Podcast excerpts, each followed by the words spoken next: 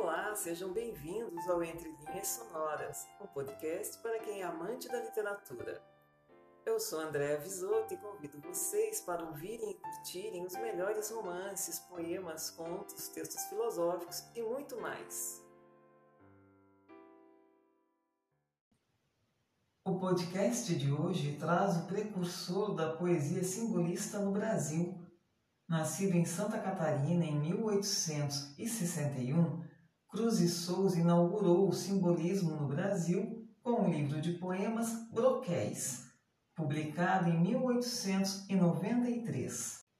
Considerado descendente da poesia de Baudelaire, o nosso cisne negro, como também é chamado Cruz e Souza, desenvolvia temáticas ligadas à religiosidade, ao mistério e à morte, com um tom muitas vezes pessimista.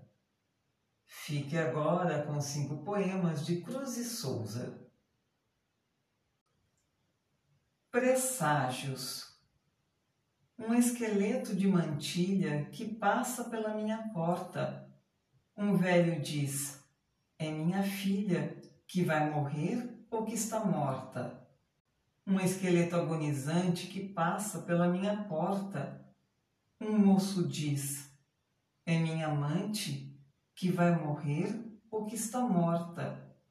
Outro dirá: É meu presságio, vendo o que passa pela porta, o irmão que morre no naufrágio ou a irmã querida que está morta.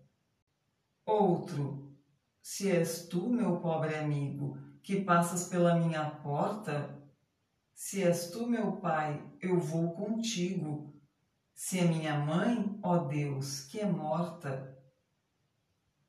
Nenhum de nós, porém, ao vê-lo, quem se não julga rijo e forte, dirá que o horrendo pesadelo nos anuncia a própria morte.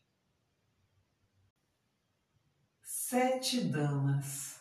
Sete damas por mim passaram, e todas sete me beijaram e quer eu queira, quer não queira, elas vêm cada sexta-feira. Sei que plantaram sete ciprestes nas remotas solidões agrestes. Deixaram-me como um mendigo, se elas vão acabar comigo. Todas rezando os sete salmos, no chão cavaram sete palmos, e era para este lugar que eu vinha meu Deus, se esta sepultura é a minha, como os meus olhos estão cansados, sete pecados, sete pecados. Meia-noite. Cheguei à meia-noite em ponto.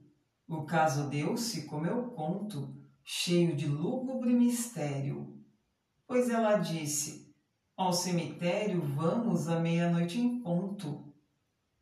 E eu respondi-lhe: Conto, conto, contigo à meia-noite em ponto.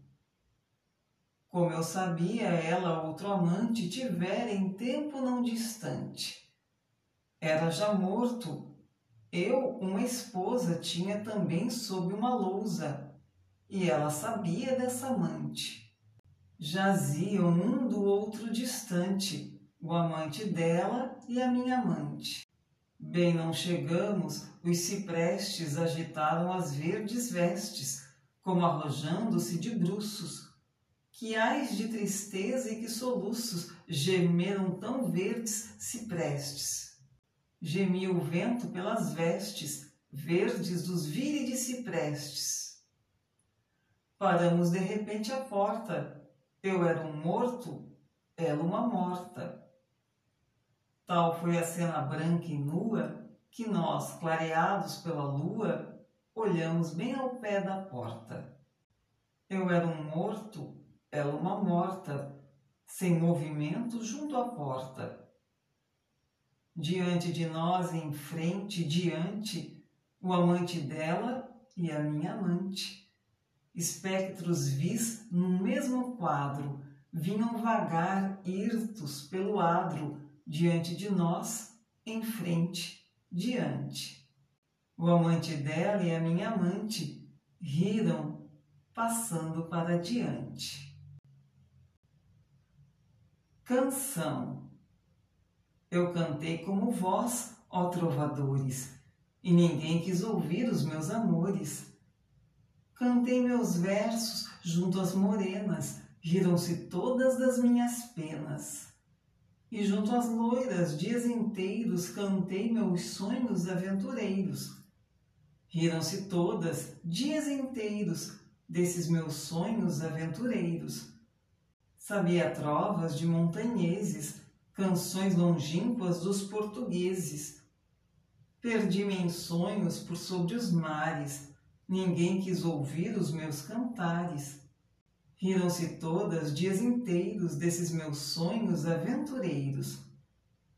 Na tua cova só tu me ouviste.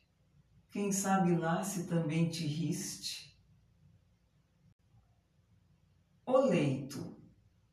Ontem à meia-noite, estando junto a uma igreja, lembrei-me de ter visto um velho que levava às costas isto, um caixão de defunto o caso nada tem de extraordinário, que um velho a levar um caixão tal ainda não viu? É um fato quase diário em qualquer bairro de uma capital. Mas é que ia de modo tal curvado para o chão, e ao falar tão baixo e tanto, que manso e manso e trêmulo de espanto, fui seguindo a seu lado. Disse-lhe assim, Talvez seja a demência que guia os passos todos que tu des. Ou és então na mísera existência um miserável bêbado talvez. O olhar fito no chão, como desfeito em sangue, o velho sem me olhar seguia, e ouvi-lhe a única frase que dizia: Vou levando meu leito. E assim encerramos mais um episódio de Entre Linhas Sonoras, o podcast para os amantes da literatura. Nos encontraremos na próxima semana. Aguardo vocês. Até lá!